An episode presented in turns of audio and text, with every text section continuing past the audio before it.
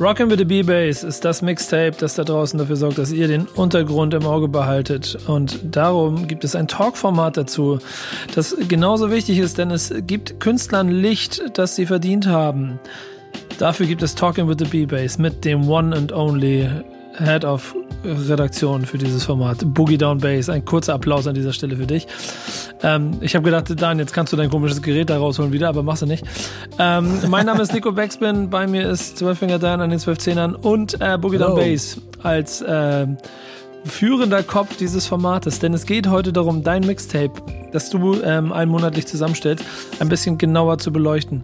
Ähm, Vielleicht noch für die, die jetzt das erste Mal zuhören, so ein kurzer Blick nochmal. Warum das Mixtape und wie ist immer die Zusammenstellung für dich besonders wichtig? Weil ich der Underground Fanboy Number One bin. Nee, äh, ich habe meine, natürlich äh, komme ich aus der deutschen Hip-Hop-Szene und ich mag den deutschen Underground und die deutsche Underground Boom-Bap-Szene. Und da äh, ist es einfach viel zu wenig, da wird viel zu wenig Licht drauf geworfen. Es sind viel zu wenig Leute, ähm, die da äh, mitkriegen, äh, was da eigentlich geht. Und da geht extrem viel, sind extrem viele Veröffentlichungen auf allen Medien, ob es nun Stream ist äh, oder, oder auf Vinyl oder auf Tapes. Ähm, und es findet so viel statt und das braucht einfach eine Plattform und, und die versuche ich hier bei Backspin äh, den Jungs und Mädels äh, einfach mal zu geben. Äh, Zwölffinger dann wird dafür sorgen, dass wir musikalisch noch ein bisschen durch den Mixtape hören können. Die komplette äh, Version davon kriegt ihr nochmal Mixcloud. Ähm, es ist auch immer eine muntere Zusammenstellung, muss man ehrlich sagen, denn so ein paar Namen sind mir immer sehr geläufig, ein paar kenne ich überhaupt gar nicht. Äh, Gerade wenn ich so Braten und GST aus Berlin höre, habe ich noch nie von gehört. Ach doch, komm, wir hatten, wir hatten doch schon ein Special über Braten. Also. Ach stimmt, oh, Fehler zu. Guck mal, da geht's auch schon los. Zu viele. Dieke, Dieke kenne ich natürlich und, und Dude 26 natürlich. Morlock Dilemma ist dabei. Stimmt, Braten hat wieder ein Feature. Krass. Ähm, aber du hast zum Beispiel auch ähm, Amir P. dir mit ausgesucht. Genau, Amir P. Ein Homie fast eigentlich schon so. Bei dem wollen wir ein bisschen länger heute zuhören, was er zu sagen hat, oder? Genau, darum geht es ja bei Talking with the B-Bass, dass wir so einzelnen Künstlern ab und zu mal so ein bisschen noch, noch mehr Licht geben als in, meine, als in meiner Mixshow. Wir haben so ein paar Einspieler, Audio-Einspieler, die ich von den Jungs oder Mädels hab, dann vorbereitet, die Dan dann reinfeuert, wenn, und wir versuchen da so eine Art äh, Interviewverlauf quasi draus zu machen. Und ich würde sagen, wir hören einfach direkt mal rein und fangen mal an. Denn ähm, die erste Frage ist ja so ein bisschen nach den Anfängen bei Amir, ne? wo er das erste genau. Mal ich zitiere Bays Frage, dass Mike gerockt hat. Wir hören jetzt rein.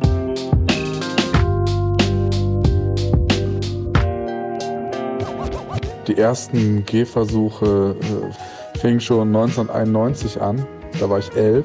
Und äh, da habe ich versucht, einen Text auf Englisch zu schreiben, nachdem ich MC Hammer im Radio gehört hatte mit Pray. Das weiß ich noch. Das war das erste Mal, dass ich einen Rap-Song gehört habe. Und dann habe ich mit den drei Wörtern, die ich quasi auf Englisch in der Schule schon gelernt hatte, versucht selber einen Text zu schreiben. Habe das dann schnell wieder verworfen. Und dann kam irgendwann die Fantastischen Vier, so 93 äh, bei mir an. Und da habe ich wieder so ein bisschen versucht mit Texten und habe das aber auch nur so vor fun und habe das dann auch wieder sein lassen. Und dann kam irgendwie so 1996, 97 kam dann halt so fettes Brot und äh, MC René habe ich dann auch mal irgendwie zwischendurch was von mitbekommen.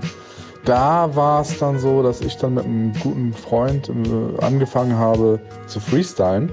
Ja, so bin ich quasi dann zum Rappen gekommen und mein erster Auftritt war dann 1998, glaube ich, in der Realschulaula. Das war crazy. Ich feiere es, wenn in den frühen 90ern die Auftritte in der Realschule stattgefunden haben. Ist auch so. Heute, heute ist der allererste Auftritt. Heute, wo findet der allererste Auftritt der Newcomer statt? Bei Instagram oder YouTube genau. oder so? Definitiv, definitiv. Und, Ey, aber ich feiere ihn dafür, dass er MC Hammer Prey auch so krass gefeiert hat wie ich. Das war auch mein Song, alter Schwede. Also, aber es hat ja, mit der hat ja auch mit der Generation zu tun. Er ist ja selber äh, Geburtsjahr 80, also wird dieses Jahr, äh, wird, er wird 40 jetzt irgendwann. Ähm, und das äh, nee, macht nicht, wollte nicht sagen, es macht Sinn, aber es kommt dem schon nah, dass MC Hammer da vielleicht der erste war, den er als Rapper wahrgenommen hat. Ja, ist auf jeden Fall eine prägende Ära, die wir alle kennen. Da kommen wir alle aus der gleichen Zeit. Ähm, MC Hammer Prey war nicht meins, war meins war You Can Touch This. Ähm, Prey war mir zu, zu zu, zu, zu cheesy, zu cheesy. Zu cheesy, zu cheesy. das, ist ja, das ist ja eigentlich ein Track von Prince. Das habe ich ja dann mit, äh, mit Grauen feststellen müssen, dass äh, MC Hammer einfach einen Prince-Track gesampelt hat und da diesen Banger draus gebaut hat. Das also ist überhaupt krass. Das habe ich ganz spät erst wahrgenommen, wie viel da, also das ist äh, generell die Sample-Kultur, die ist erst sehr viel später bei mir aufgetaucht, muss ich ehrlicherweise gestehen. Und da habe ich heute noch manchmal so Aha-Momente, die ziemlich spannend sind. Da ist auch die nächste ähm, Antwort von Amir ganz interessant, der Bass von dir spontan gefragt wurde, was so äh, er zu den Anfängen von Hip-Hop und was er zu dem heute denkt, also quasi 40 Jahre. Oder für ihn 30 Jahre, mal kurz abgerissen in knapp zwei Minuten. Naja, also als ich angefangen habe mit Rap und also als Hip-Hop sich mir so immer mehr äh, erschlossen hat, da war es halt insofern natürlich noch eine andere Zeit, dass vor allem Deutschrap gerade erst so richtig am ähm, Blühen, Aufblühen war, eben mit, mit eigentlich den Hamburgern, ne? also fettes Brot ja schon länger, aber dann eben Beginner und Deichkind und Dendemann, beziehungsweise 1, 2 ja noch. Das war äh, sehr, sehr geil. Und auch die ersten Jahre, als ich dann so in der, in der Szene selber als Rapper drin war, waren halt cool mit diesen ganzen Hip-Hop-Jams hier und Hip-Hop-Jams da. Und ach, das war einfach, ähm, natürlich hängt das natürlich auch mit der Nostalgie der Jugend zusammen, dass man sowas dann besonders krass findet verglichen mit heute, glaube ich, ist einfach heute einfach viel krasser schon so Business, ne, weil es einfach ja, so heftig gewachsen ist und jetzt äh, so ein heftiges Standing in der Popkultur und in der Popwelt hat. Und äh, zum anderen, ähm, was halt einfach auch einen riesen krassen Unterschied macht, ist gar nicht mal das jetzt mit Trap und so stylmäßig so. Das ist, die Leute machen immer noch und lieben immer noch, äh, ja, so die, das Elementare am Hip-Hop, äh, am Rap auch, einfach das Musik machen, das mit Leuten zusammenhängen und Mucke machen und Mucke hören und so und feiern. Das war früher ja auch schon so. Äh, aber der krasse Unterschied, finde ich, ist eben das Internet. Ähm, das Internet ist einfach ein utopisch krasser Faktor etwas, was wir früher nicht hatten. Diese Plattform gab es früher nicht. Deswegen ist dieses Hochfliegen, tief fallen und, und überhaupt sich überhaupt so schnell äh, seine Sachen in der Welt zu verbreiten, das gab es früher nicht. Kein Mensch hat die Sachen, die ich früher gemacht habe, irgendwie äh, in irgendwelchen Proberäumen mit meinen Jungs jemals zu hören bekommen. Wer, wer da hätte ich jetzt angefangen oder so, ne? Äh, und wäre nochmal 17, 18 oder so, dann wäre ja wahrscheinlich irgendwo ein Handy angegangen und irgendwer hat es hochgeladen und auf einmal wäre äh, mein Chat da draußen im Netz gewesen. Und das ist halt auch, finde ich, der krasse Unterschied. Ja, ich glaube, da kann man äh, nichts weiter groß zu sagen, als sagen, er hat, er hat recht, was, man, was er mit Internet meint dass ja, das schon ein enormer Unterschied ist. Dass, äh, wie hat man das früher gemacht? Ne? Wie hat man sich früher bemerkbar gemacht? Das war ja nur in einer kleinen Community ne, von der, in der Szene, ne? von, der, von der Szene für die Szene so. Ja, ich, ich finde da so einen Gedanken ganz interessant. Ich stelle mir immer mal vor, was aus Boom Bap und der ganzen, aus euch allen und uns allen geworden wäre, wenn es damals schon, also guck mal, stell dir mal vor, Boogie Down Bass hätte als äh, äh, Reimbandit äh, den, den Instagram-Account Base Reimbanditen gehabt oder irgendwie sowas.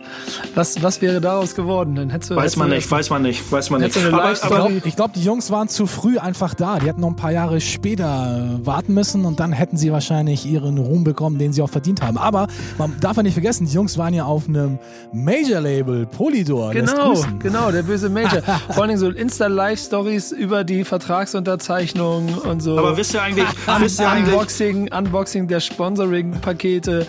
Das wäre alles gekommen, das wäre alles gekommen. Aber jetzt ist bei, bei Amir ist es ja schon schön zu sehen, dass man selber, also er beschreibt es ja selber ganz schön. Und ich glaube, das werden wir im Hintergrund in den nächsten Runden auch ganz gut hören.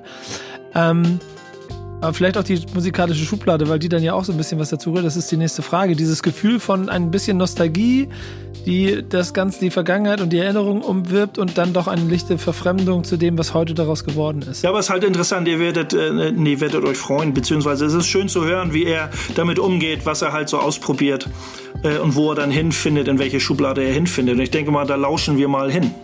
Genau. Und Lifehack, es ist eine, es ist eine Riesenüberraschung, in welches Genre er sich äh, am wohlsten fühlt.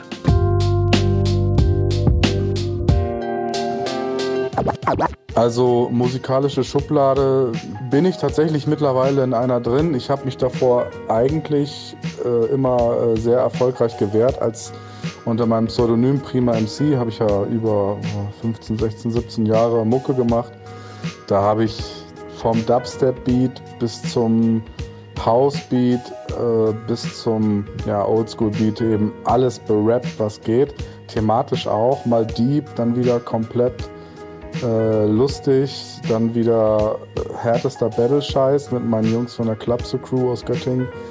Also da war ich wirklich völlig grenzenlos, auch Englisch, habe ein paar englische Songs gemacht. Aber ähm, dann kam halt 2018 und 19 und dann fing für mich so dieser Boom Bap Film an. Und da habe ich dann auch aktiv beschlossen, okay, ich nehme mein altes AKA von 1998, nenne mich wieder Amir P und ähm, mache eben auch äh, wieder Oldschool Rap und mache Boom Bap und ähm, hatte eben einfach auch derbe Bock auf die Beats und es ist jetzt tatsächlich so nach der Swing CP, das ist die, wo Lackmann drauf ist, ist jetzt auch tatsächlich ein ganzes Amir P Album in der Mache, auch schon länger. Und ähm, wir haben jetzt auch äh, ein eigenes Studio in Hamburg, ich und zwei, zwei Kollegen. Und da bastel ich quasi dann an meinem Album und habe da jetzt auch schon einige Tracks und es ist eigentlich fast alles wieder Boom Bap. Es ist fast schon alles wieder Boom Bap. Ja, schön zu hören, ähm, uh, uh. dass ja, Boom Bap, Boom Bap, Boom Bap, Boom Bap, Boom Bap. Er ist in der Schublade Boom Bap und möchte da nicht wieder raus. Auch wenn sein letzter Song nicht auch äh, Amir P. Lass den Zug weiterrollen von 2019, da hat er eine gesungene, hat er sehr viel mit, äh, mit Melodien gespielt, mit, äh, mit einem Mädel, was singt, äh, eine gesungene Hookline. Aber das passt sehr gut in dieses, trotzdem in dieses Boom Bap Konzept. Das gefällt mir, gefällt mir sehr gut. Da denken, würden, viele würden denken, oh, das ist aber nicht ganz so dieser straight, der Underground. Aber äh, trotzdem bewegt er sich in diesem äh, Boom Bap Genre ganz, ganz geschickt, ein bisschen modern und diese alte Sachen, die ganzen, diese alten Geschichten äh, verbindet er ganz gut. Und deswegen, da habe ich ihn nämlich auch drauf angesprochen, was so Gesang und Melodie, äh, was für einen Stellenwert das hat in, äh, in, in seiner Musik. Und da würde ich sagen, da lauschen wir mal hin. Da wurde kritisch hinterfragt an der Stelle. Jetzt bin ich gespannt.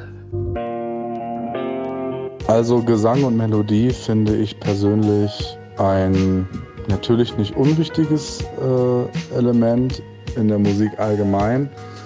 Im Rap finde ich, ist es absolut, ja, kommt es absolut drauf an, was für einen Song man hat. Ähm, es gibt Songs, die habe ich so quasi singsangmäßig eingerappt und habe dann hinterher gedacht, Alter, nee, das ist es nicht.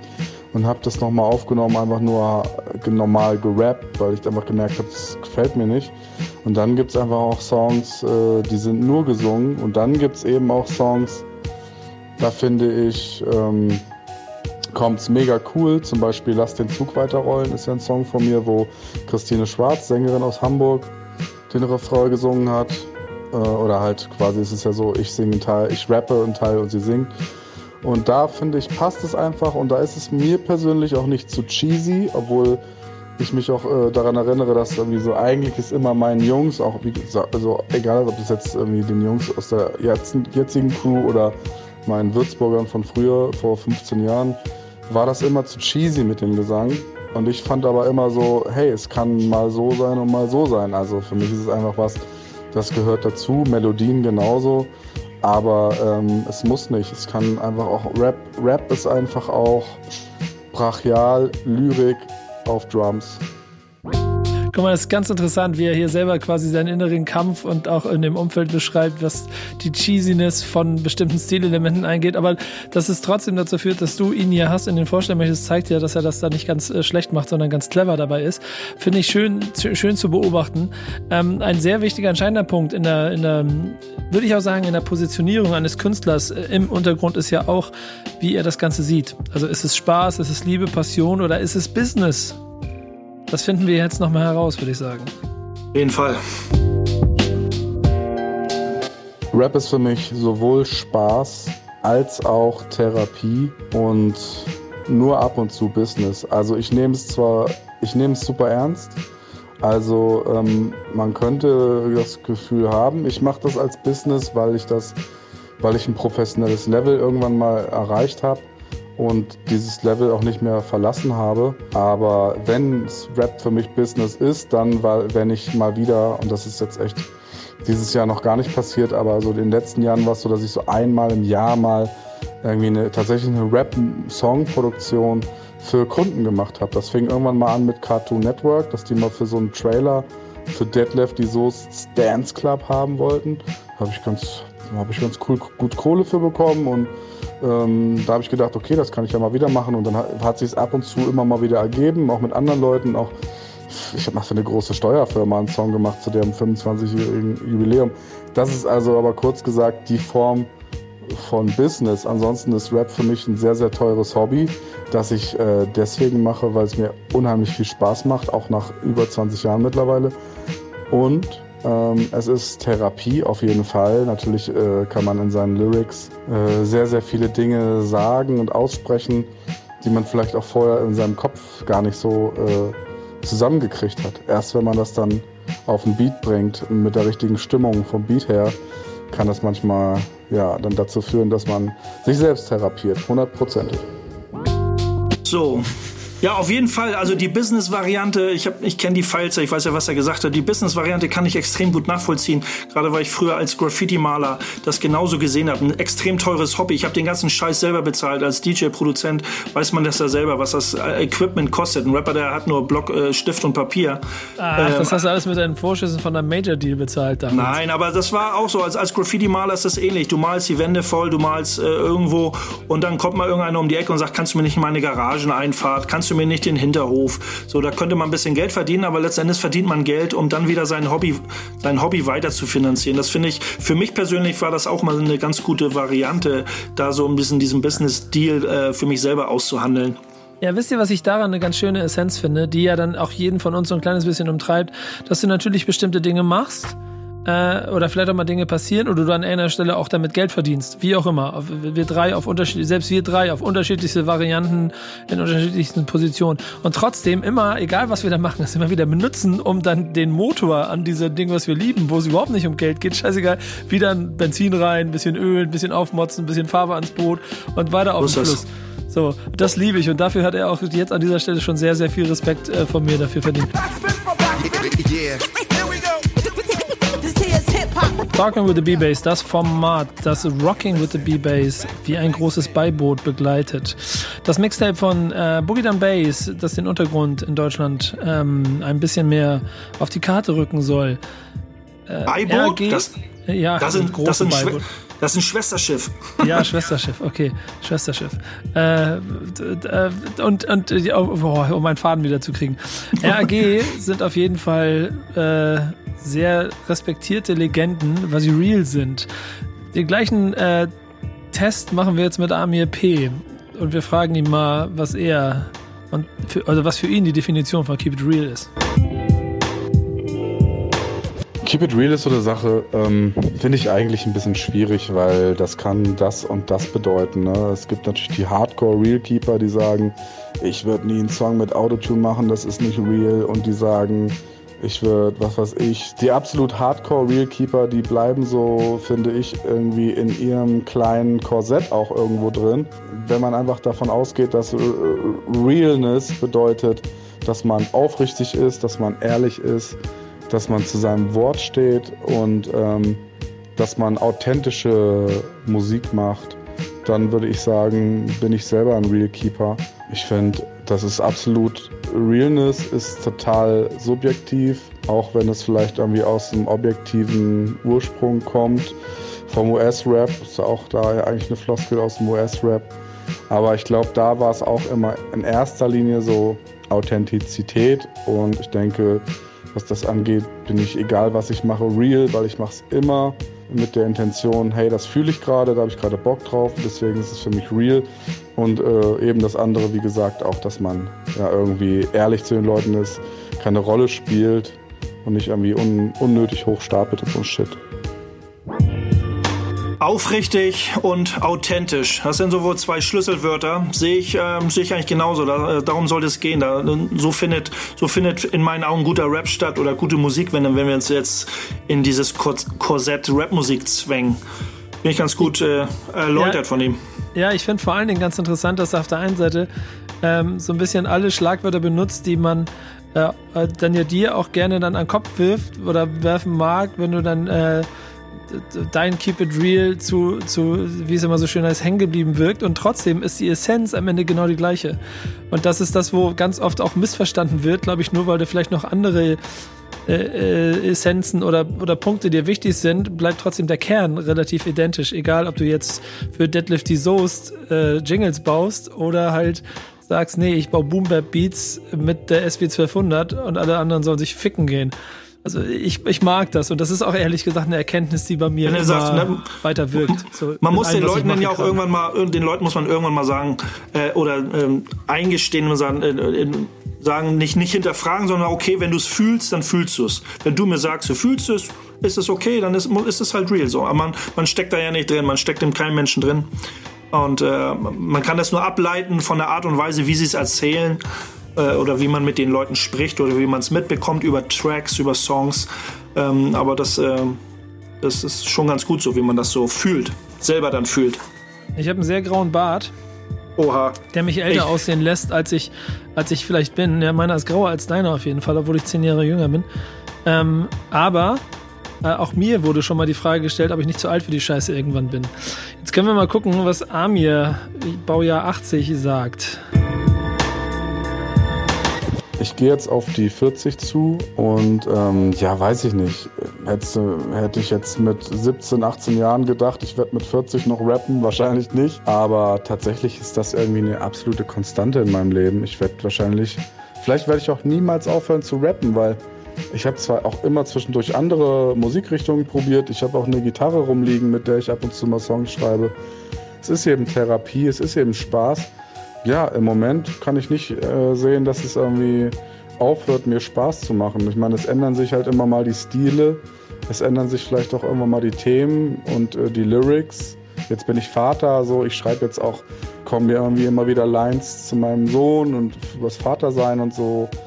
Also da verschieben sich höchstens mal so ein bisschen so die, die textlichen, musikalischen Richtungen und Prioritäten. Aber ich finde es total okay, auch als alter Sack noch zu rappen, äh, auch mit 40 und ähm, auch noch älter darüber hinaus. Guck dir Curtis Blow an, ist auch immer noch am Start. Ice-T, äh, krass, Alter, geht mit Bodycount auf Tour und so.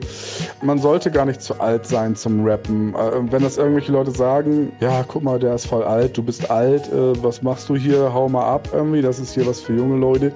Dann sage ich einfach nur, äh, fickt euch. Ähm, Rap ist mein Sprachrohr bevor ihr geboren wurdet und darüber hinaus. Und wenn ihr nicht mehr da seid, dann stehe ich immer noch hier und rappe. Ey, das ist, ich finde es total gut und vor allen Dingen ist es ja Wasser für die Mühlen von Boogie Down Bass. Denn Auf das muss ich an der Stelle sagen, also ich selber merke ja, dass ich nicht zu alt dafür werde und auch mit 60, 70 noch mit Kappe äh, und Kapuzenpulli durch die Gegend laufen werde. Und es ist schön Aber zu sehen, Bass, wie du das, wie du das auch bis heute immer noch, auch jetzt mit äh, schon leicht über 40, ähm, immer noch die Fahne hochhältst. Ich, Aber ich nach der Außenwirkung hin, ich, äh, wie heißt sie deine, äh, dein Podcast hier mit Sibylle? Äh, sie hat das ja auch ganz gut auf den Punkt gebracht. Was ne, ist dass Rap man, für dich? Ne? Und genau, und da hat sie ja auch das gesagt, dass man, äh, ne, ob man sich für etwas schämen muss oder so, dass man sagt, man, man muss sich erstmal, man muss ja niemandem gerecht werden. Man macht das ja nur für sich. Und solange man sich selber gerecht wird und das selber fühlt und, und, und macht, ist alles in Ordnung. Und ich sehe das genauso. Also ich werde mit Hip-Hop ins Grab gehen. Es gibt keinen Grund. Und ich glaube, für jeden, der das real, authentisch und so durchzieht, gibt es keinen Grund, so sagen, so, ich bin jetzt kein von heute auf morgen kein Hip-Hopper mehr. Das ist irgendwie in einem drin. Word. Es gibt ja auch, ich meine, in Zeiten von Internet können wir ja die ganze History uns ja von jeder möglichen Sache und so mal hervorrufen.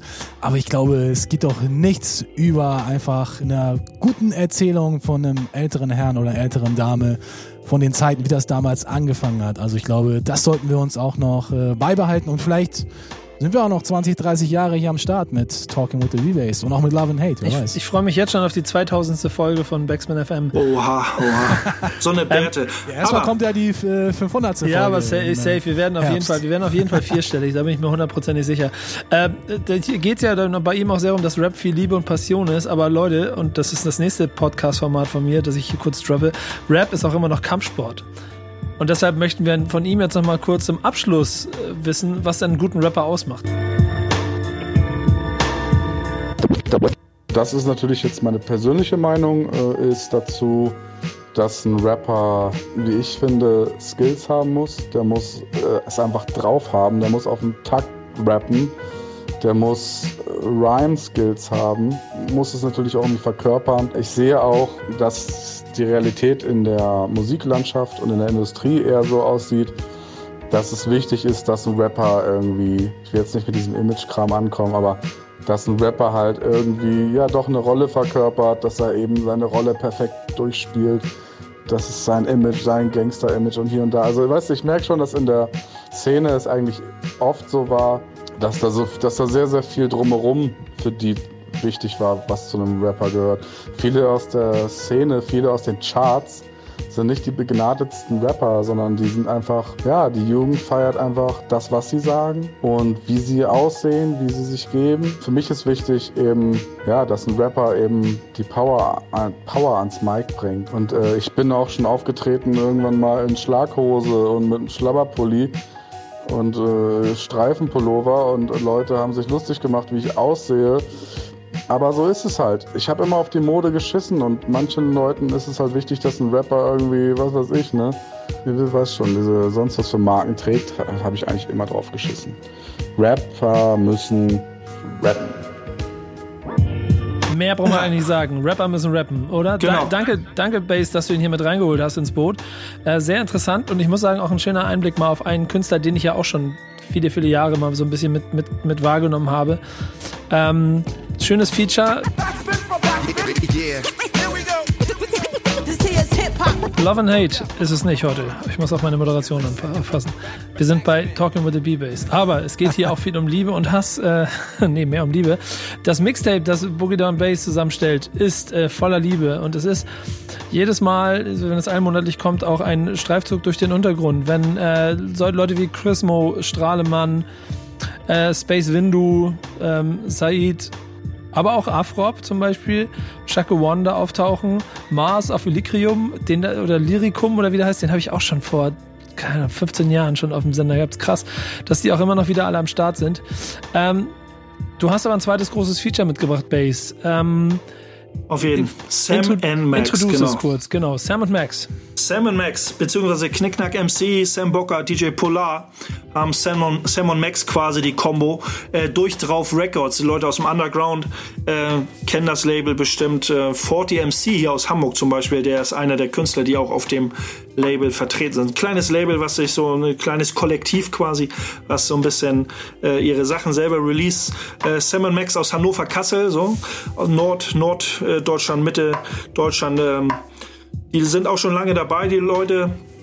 Knickknack, äh, Sam Bocker und DJ Polar sind, sind seit äh, Ende der 90er schon äh, mit, mit, mit dabei am Rappen, am, am, am Beats bauen und Scratchen, Kram, DJ Kram. Ja, ja aber lass mal reinhören. Lass mal reinhören, was sie sagen. Ja, Denn genau. Wir haben, wir haben wieder ein kleines Audio-Feature und können mal reinhören, wie sie ihren Weg in den Hip-Hop überhaupt gefunden haben und warum überhaupt. Warum überhaupt? Genau, Dan, schieß los. Ich bin Knickknack oder auch Max. Bin Rapper in, der, in dem Projekt Sam und Max. Projekt. Wir sind eine Band. Freestyle sonst auch viel, mache eine Freestyle-Veranstaltung in Kassel. Einmal im Monat seit über sieben Jahren, die nennt sich Verbal Essence. Hab zusammen mit David und Samuel das Label Durchdrauf Records gegründet. Zum Hip-Hop gekommen bin ich Ende der 90er Jahre. Angefangen hat es mit Freestyle, Graffiti, Texte schreiben, Ja, genau, Sam Booker. Ähm, ich habe so um 99 rum angefangen Beats zu bauen ähm, am Computer. Oh, also ich selber irgendwann mit 12 oder so irgendwas im Radio gehört, wie das halt so ist, ne? Ja, und dann später so, ich glaube so 2000, 2001, 2002 rum, die Jungs aus, hier, aus Bad Nennendorf kennengelernt. Das ist so ein- eine Stadt bei Hannover in der Nähe. Ähm, da gab es so eine Connection und da gab es für eine die relativ kleine Stadt ziemlich starke Hip-Hop-Szene. Genau, wir haben dann irgendwann vor fünf Jahren, glaube ich, ist das jetzt her, äh, das Label ins Leben gerufen, um die verbliebenen Aktiven quasi nochmal unter einer neuen Flagge zu versammeln. Ich bin DJ Polar und mache die äh, Scratches sowohl äh, bei den Studioproduktionen als auch live. Und ja, bei mir, ich hatte einen großen Bruder, der hatte halt schon Platten äh, gesammelt, also Techno aufgelegt. Und dann waren die Plattenspieler früh im Haus. Ähm, ja, 20 Jahre her. Und genau, ich habe Knickknack recht früh kennengelernt. Und kam eins zum anderen. Ja, äh, lustige klassische Geschichte am Ende des Tages, aber ähm, es gibt ja einen Grund, warum du sie da ausgesucht hast, ne? Ja, mein Grund äh, ja, sind auf jeden Fall Dudes, die sehr viel tun in ihrer Umgebung, in ihrer Community und an in ihrem Schaffens- und Wirkungsfeld. Sie sind ja Leute, die in Hannover, Kassel sehr viel mit kleinen Jams und kleinen Veranstaltungen machen, connecten sehr viel ähm, und beobachten auch die Szene, also nicht nur beobachten, sondern tauschen sich extrem viel aus. Und das finde ich auch immer sehr spannend und sehr interessant und sehr wichtig. Also gerade die Community in ihren äh, sich zu erweitern, auszutauschen, Connections schaffen, rumreisen, auch auf kleinem Level, ne? also in kleinen Städte. Und wenn es nur mal 20 Kilometer in die, in die, in die Nachbarstadt ist, das äh, machen die Jungs, äh, das ein Paradebeispiel für Durchdrauf Records und für Sam Max, dass sie da so ein bisschen die Hip-Hop-Szene, die Underground-Szene am Leben halten. Aber wir gehen direkt weiter weiter. Und ich habe sie gefragt, was äh, sie sind sehr kritisch in ihren Songs und was ihnen nicht so passt. Äh, sie machen halt auch den Mund auf und äh, melden sich zu Wort und machen nicht immer nur irgendwie machen nicht Spaß Rap, sondern äh, ja hauen noch mal direkt einen raus in die Fresse Rap. Und äh, ja, da würden wir mal sagen, dann fangen wir direkt mal an und äh, fragen Sie zu Ihrer Meinung. Ja, da muss man nämlich leider ein Wort dazu sagen. Wir arbeiten ja sonst immer mit sehr kurzen Statements hier. Jetzt gibt es mal ein äh, relativ langes, das wir mal wirken lassen. Vielleicht, pass mal auf, wir, wir, gehen mal, wir haben nämlich sehr langes Statement bekommen. Wir gehen mal nach den ersten beiden Statements nochmal kurz raus, dass du uns einen kleinen genau. Break gibst. Dann, aber auch die sind sehr ausführlich, denn die haben viel zu sagen dazu. Und das hören wir jetzt keep it real und so, dass man nur das erzählen soll, was man halt auch wirklich erlebt hat und sich kein Image aufsetzt, das man gar nicht ist. Das ist für mich persönlich wichtig. Und ansonsten, ich glaube, es gibt einen Hip-Hop-Wert, der, der, sagt, dass man sich nicht kommerzialisieren soll und das halte ich für einen riesigen Mythos. Ich glaube, das äh, gab es so eigentlich gar nicht wirklich. So, ich höre immer wieder, dass Leute sagen, ja, das war alles damals noch in den 90ern, das war alles so underground, da ging es irgendwie um nicht um Geld und bla. Und nee, das stimmt einfach nicht. Ne? Das ging natürlich um Geld und auch gerade so New York-Rapper, Bekannte, warum soll es da nicht um Geld gegangen sein? Ne? Das wäre so. Deshalb finde ich das eine interessante Frage, ähm, weil ich den Eindruck habe, dass es für viele verschiedene Leute verschiedene Hip-Hop-Werte gibt und könnte jetzt selber gar nicht sagen, sind die, gibt es die wirklich? So, gibt es da so eine Definition, die für alle gültig ist?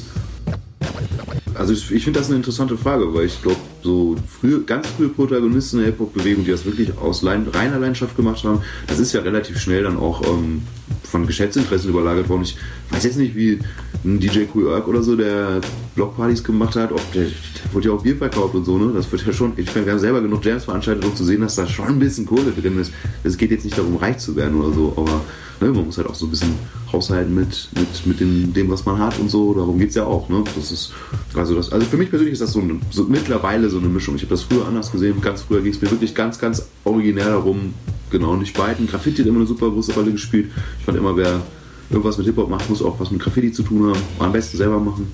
Äh, auch wenn ich jetzt selber nicht der krasse Graffiti-Dude bin, aber malen ist schon sehr, sehr wichtig, finde ich. Ja, und das ist, dass man das Ganze halt auch ernst nimmt als Kultur ne? und nicht so, so blöde Rap macht. So, ne? Das kann man, also ich würde zum Beispiel, ich persönlich würde nie so einen, so einen witzigen Track machen. Ja, so blöde Klamauk. Ja, Comedy Rap. Comedy Rap, genau, danke.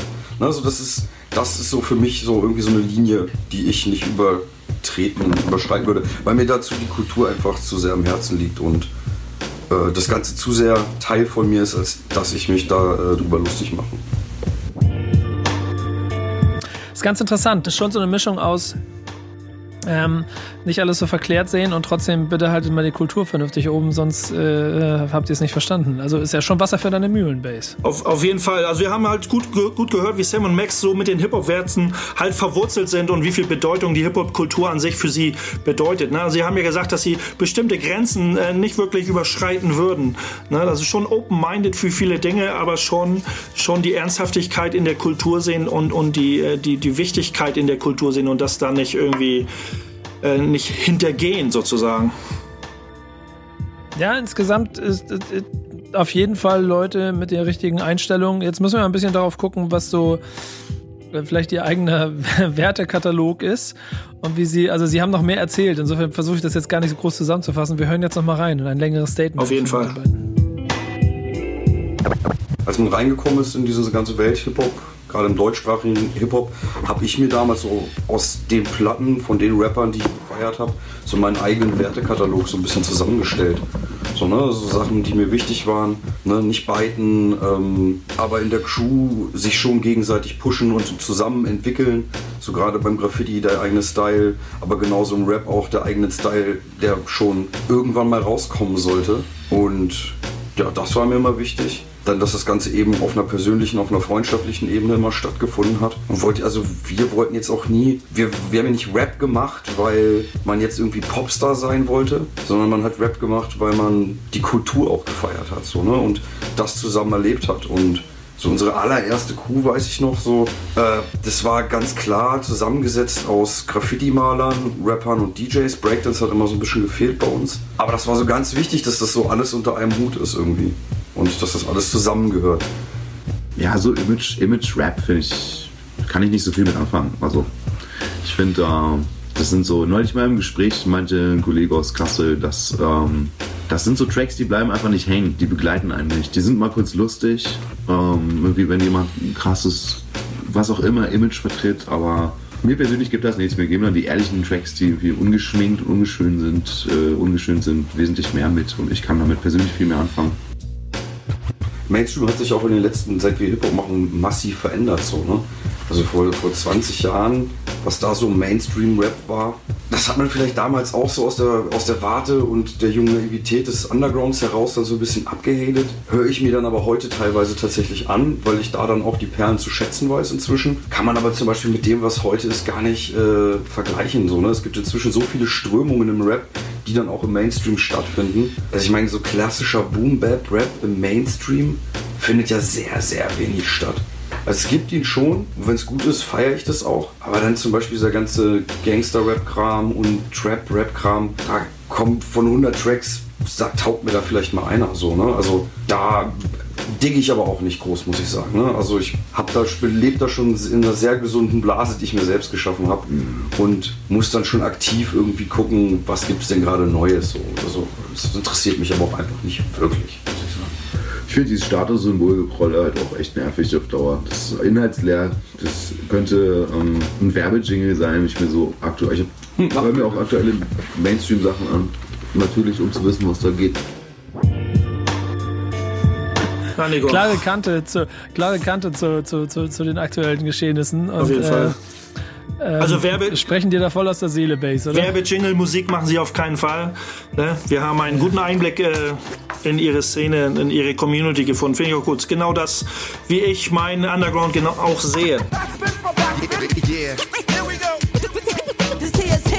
Love and Hate. Mann, schon wieder. Ey, was ist denn los mit mir heute? Schon zum zweiten Mal rede ich von Love and Hate, dabei sind wir über Talking with the B-Bass. Und irgendwie geht es aber auch so ein bisschen um Love and Hate in dem, was Sam und Max hier in dem Feature bei Talking with the B-Bass ähm, äh, uns erzählen. Denn sie es ist schon eine klare Abgrenzung und eine kleine Abrechnung mit dem Mainstream. Und äh, ich kenne die Reden bisher auch schon ziemlich gut, weil ich sehr oft mit Bass auch genau über das rede. Ähm, und ich würde sagen, wir haben hier noch mehr Futter in diese Richtung Bass, ne? Deswegen hören wir noch mal rein, was sie Passt. zu Untergrund sind ja, Mainstream die, sagen. die, ne? die Jungs sind ja nicht umsonst in meiner Sendung. Also. ja, genau. Also, das nächste Plädoyer für den Untergrund und gegen den Mainstream kommt jetzt von Sam und Max. Genau, Nazi-Rap, Statussymbol-Rap, ist kacke. Sexismus, äh, natürlich auch Rassismus, ja. Es gibt aber auch richtig lustige Sachen im Mainstream-Rap. Apache 207 zum Beispiel finde ich total witzig. finde ich wirklich, wirklich gut. Das ist sehr künstlerisch sehr wertvoll, was er macht. In meinen Augen. Ja, es ist ein bisschen Theater geworden, ne? Wo liegt der Fokus noch auf den Texten oder mehr auf den Personen, ne? Am Underground feiere ich besonders äh, die zweite Golden Era, die wir jetzt so die letzten fünf bis zehn Jahre hatten. Äh, viel klassischer Boom der echt gut funktioniert. Äh, es gibt viele Freestyle-Cyphers, hier die Jungs von RapScript. Das ist so eine App, äh, die zufällig Wörter generiert zum Freestylen. Die haben zum Beispiel auch so eine Cypher-Map ins Leben gerufen, wo sämtliche Cyphers in Deutschland vermerkt sind. Und da sind schon einige. Und das ist schon cool, das macht Spaß. So, das, äh, so dieser ganze Underground-Kultur so mit meiner Generation auch noch älter geworden ist und also viele Leute Mitte, Ende 30, Anfang 40, die echt noch Bock haben und in ihren Städten den Arsch hochkriegen und was machen, aber auch äh, junge Leute, die nachkommen, die auch noch Bock haben. Äh, das gefällt mir im Moment besonders gut. Was mich halt so ein bisschen abfuckt, ist dieser, diese riesen Gelddruckmaschine Rap. Das ist ja eigentlich mehr, ist ja kein wirklicher Hip-Hop so. Ähm, es ist Wahnsinn, ne? Es ist halt mit Abstand die größte Musikkultur der Welt. Wenn ich im Supermarkt einkaufen gehe, läuft Hip-Hop aus dem im Supermarktradio. Das ist schon krass so, ne? Also wenn man sich da so erinnert, wie es vor 20 Jahren war mit Hip-Hop. Und das fuckt mich einfach so ein bisschen ab. Aber es ist, glaube ich, so ein generell prinzipielles Ding, was mich an der Gesellschaft an manchen Ecken und Kanten stört. Dass immer alles ausgeschlachtet wird. Es gibt wenig kleine Independent Jams, die von Liebhaberleuten wie uns äh, organisiert werden. Um, ähm, und ich sehe dann, dass äh, so ein Trend dazu, immer größere Veranstaltungen zu machen und vermisse irgendwie so die Mittelebene. Also es gibt spärlich gesät so ein paar Perlen und äh, so die und dann gibt es so einen sehr, sehr großen Leerraum und dann gibt es eigentlich erst die großen Veranstaltungen und ich sehe halt an der Underground-Rap-Szene, dass gerade so Underground-Acts, die halt nicht großes Publikum ziehen würden, also die äh, kommerziell nicht interessant sind, sage ich mal, äh, bei solchen Dingen natürlich wenig gebuckt werden. So dieses äh, überregionale Underground-Ding, das, das fehlt mir persönlich ein bisschen. Ja, das war ein kleiner Einblick, was die Jungs Sam und Max äh, richtig, äh, was, was ihr abfuckt und was sie am derzeitigen Rap gut finden. Aber am, am, der letzte Punkt war, war sehr interessant. Also diese mittelgroßen Veranstaltungen äh, sehe ich äh, teilweise ähnlich. Das ist denn da nicht so eine kleine Mini-Veranstaltung, die sich schnell mal organisieren lässt. Da geht es schon um Geld, was man in die Hand nehmen muss. Und wenn man das verbrennt, weil man denkt, äh, oder weil man nicht wirklich alles äh, berücksichtigt hat, dass, dass wieder was zurückkommt, dann lässt man auch die Finger davon. Und deswegen fehlen leider auch in meinen Augen, sehe ich das genauso, so die mittelgroßen Veranstaltungen. Aber trotzdem, sie haben uns äh, gute Einblicke verschafft, was sie so wirklich lieben oder auch äh, was sie nicht so geil finden, gerade gerade in Sachen äh, aufgeblähter Rap-Industrie, ne, die große Gelddruckmaschine. Ja, dieses mit dem überregionalen, überregionalen fehlenden Underground, das ist total interessant. Und das ist auch, glaube ich, am Ende das Element, was fehlt, warum da, auch das, was du immer sagst, dass zu wenig äh, Leute mitkriegen, was da passiert, auch also dass es auch nicht klappt, trotz Internet, weil es für den Untergrund zu wenig überregionale Connection gibt. Und da ist dann ja aber auch irgendwo der Punkt, wo sich Spreu vom Weizen trennt, wo man fragt, ob es Hobby oder Beruf ist. Und auch das haben wir mit den Jungs nochmal geklärt. Äh, früher definitiv 24-7. Je älter man geworden ist, kamen natürlich auch andere Sachen dazu, die viel Zeit im Tagesablauf und im Leben einnehmen. Das, ist, das vermisse ich manchmal auch so ein bisschen, dass eben nicht mehr dieses 24-7 da am Start ist, aber es durchzieht aber mein ganzes Leben so. Ne? Also ich, ich, ich höre Hip-Hop, ich veranstalte Partys, ich mache die Freestyle-Cyphers, wir haben das Label zusammen, wir machen selber Musik. Von Leben kann man nicht, weiß man aber, also ich weiß gar nicht, ob ich das so wirklich will. So bleibt es dann eben auch irgendwie fresh und Liebe und es ist nicht dieser Druck da. Ich stelle mir das teilweise schwierig vor, wenn man dann da wirklich davon lebt. Ich glaube, da besteht dann auch immer schnell die Gefahr, dass man sich so ein bisschen verbiegt und vielleicht Sachen mit reinnimmt oder sagt äh, oder bei Live-Auftritten macht, für die man eigentlich nicht so steht oder stehen möchte, aber weil es dann eben gut ankommt. So, das wäre so ein bisschen meine Sorge dann, weil das sowas nicht ewig hält, ist ja auch klar. Ja, ich kann da vielleicht auch direkt anschließen. Ich habe irgendwann so mit, ah, muss Anfang 20 gewesen sein, ähm, ein Interview mit Markus Steiger gesehen. Da sagte der, dass er gar nicht verstehen kann, dass alle Rapper unbedingt Rapper werden wollen. Also 24-7 Rapper und was denn so verkehrt daran sei, einen Job zu haben und noch dabei neben zu rappen. So. Und ich äh, habe mir das damals ziemlich zu Herzen genommen, ähm, weil ich das eine sehr gute Aussage fand und bis heute finde. Ähm, was überhaupt nicht heißen soll, dass ich äh, irgendjemand kritisiere, der äh, von der Mucke leben kann. Respekt und Props dafür.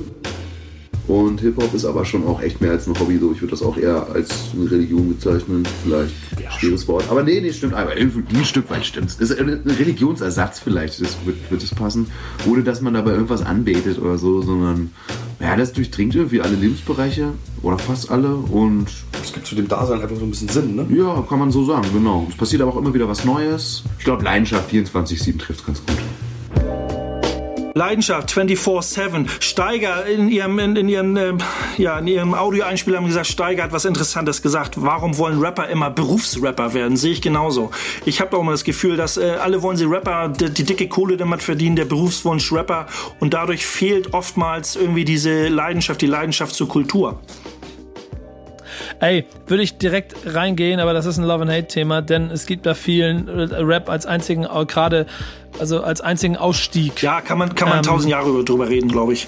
Weil, weil wenn, wenn du wenn du wenn du irgendwo aus dem Block kommst und du hast nichts und keine Ausbildung und Rap sorgt dafür, dass du auf einmal dann die Uhr tragen kannst, die du immer im Fernsehen siehst. Aber die, die, diese Verbindung, die, diese Verbindung zur, zur Kultur geht dann oftmals dadurch flöten. Ne? Aber das ist, aber das definitiv. Aber dann ist der Überlebensdrang größer. Den hast du halt nicht, weil dein Überleben ist durch den Beruf gesichert. Und ich glaube, das ist auch immer so ein bisschen das Problem an der, an der Grunddiskussion, die wir heute nicht aufbrechen werden. Ne? Verstehst mich da nicht falsch. Ich glaube, es, es geht ja bei den Jungs auch dann viel mehr darum, dass so bestimmte Liebe und Werte mit auftauchen. Ähm, und also dein letztes Fazit, Base, die, die sind Jungs mit dem Herz an den richtigen Fleck. Auf jeden Fall. So soll es weitergehen und die halten halt die Fahne in der Hinsicht auch recht gut hoch und, und, und spreaden auch das Wort. Ich habe auch, hab auch das Gefühl und gerade so, äh, wer Kassel kennt und die Umgebung, da ist es, glaube ich, sehr gut und sehr wichtig, dass es solche Jungs gibt, die dafür sorgen, dass die äh, Hip-Hop-Fahne weiter im Wind weht. Äh, dazu gehört auch der Stellenwert von Vinyl. Und ich glaube, damit schließen wir die Sendung ab. Denn ähm, ja, Sie haben noch ein kleines Statement von Ihnen zu Vinyl, das wir noch gerne mit raushauen wollen, um dann aber nicht so viel Zeit zu verlieren, um sie auch nochmal zu hören, hängen wir direkt den Song ran Außenansicht der mit größter Wahrscheinlichkeit auch auf Vinyl erschienen ist. Äh, danke Base für die Zusammenstellung. Danke an Army P und Sam und Max für die ausführlichen äh, Botschaften. Hat sehr viel Spaß gemacht. Ich freue mich auf die nächste Runde damit. Und ihr hoffentlich auf die nächste Folge. Denn irgendwann wird es wieder soweit sein. Hört Rocking with the B-Bass. Dann erkennt ihr und findet was im Untergrund. Danke Bass. Danke Dan. Und gerne, jetzt hören gerne. wir erst yes. Vinyl, Ausführung und dann den Song dazu. Ganz genau. Macht's gut, schon mal. Peace. Ciao, ciao. Na, so Hip-Hop-Kultur finde ich auch immer noch wichtig nach wie vor. Na, wir leben halt mit DJs, die auflegen und da ist natürlich auch immer schön, wenn es das Ganze noch Platte gibt. Hat sich aber auch so ein bisschen geändert. Es gibt ja diese Single-Platten, nicht mehr, wo dann früher immer noch so ein paar Cuts drauf waren, A Cappella und so. Das vermisse ich teilweise ein bisschen. Gibt es bestimmt auch hier und da noch so, aber das hat mir früher auch immer ganz gut gefallen also wenn man mal sagt, ne, um auf die Frage mit den Hip-Hop-Werten nochmal zurückzukommen, vielleicht auch nochmal so eine Sache, das war für mich eigentlich immer am meisten Hip-Hop, äh, dass man aus dem, was einem zur Verfügung steht, irgendwie was möglichst Gutes macht, so irgendwas was Geiles schafft so und also ich würde niemals sagen, dass äh, ich Leute erst ab dem Moment ernst nehme, wo sie Vinyl rausbringen. Aber wenn ich Mucke von Leuten geil finde, dann wünsche ich mir die auf Vinyl, damit ich sie mir ins Regal stellen kann und anhören kann auf Plattenspieler. Und ich stehe gerne im Plattenladen und dick in Plattenkisten, deshalb finde ich Vinyl super. Um, ähm, ich bin aber schon ein bisschen kritisch gegenüber so der Einstellung, das zu so einem Fetisch zu erheben ne? und zu sagen, boah, nee, nur Vinyl, es geht gar nicht anders und, und, und äh, das finde ich, äh, ja, das kann halt mitunter ganz komische Züge annehmen in meinen Augen. Yeah. Here we go. This here's hip hop. Stop, look and listen. Back, backspin.